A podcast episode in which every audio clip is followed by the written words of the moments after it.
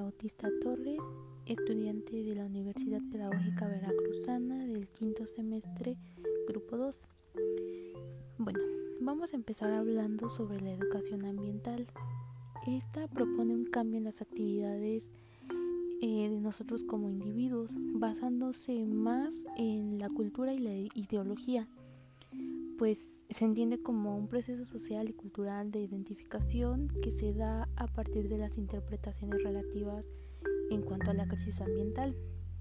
refiriéndonos a esto como una crisis de civilización donde genera el comportamiento humano, en donde también incluyen las actividades que tenemos nosotros como humanos hacia el entorno natural pues esto es muy diferente a la ecología, pues la ecología se basa únicamente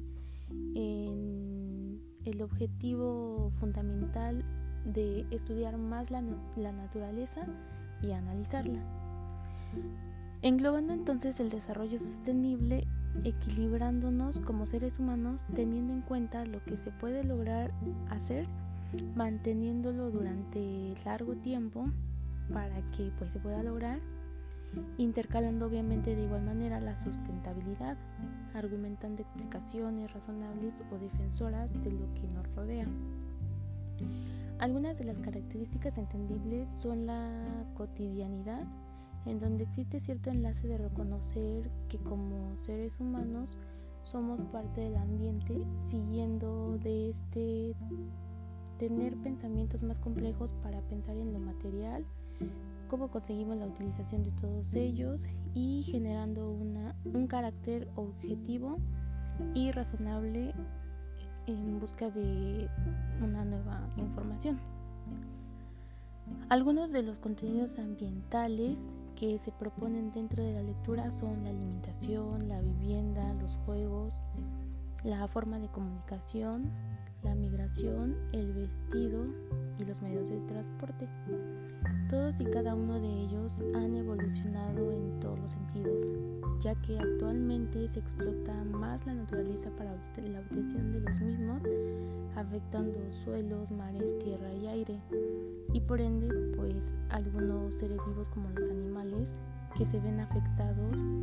ah, refiriéndonos a esto a la migración. Finalmente, la NEM, la nueva escuela mexicana, busca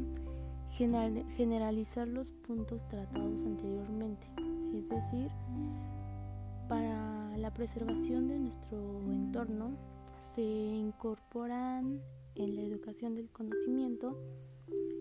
todos los factores mencionados anteriormente para el cuidado del mismo. Y claro está que se puede lograr con el mejoramiento de los programas de estudio y los procesos de desarrollo profesional de los docentes. Un ejemplo muy claro es este el trabajo que tenemos, el trabajo final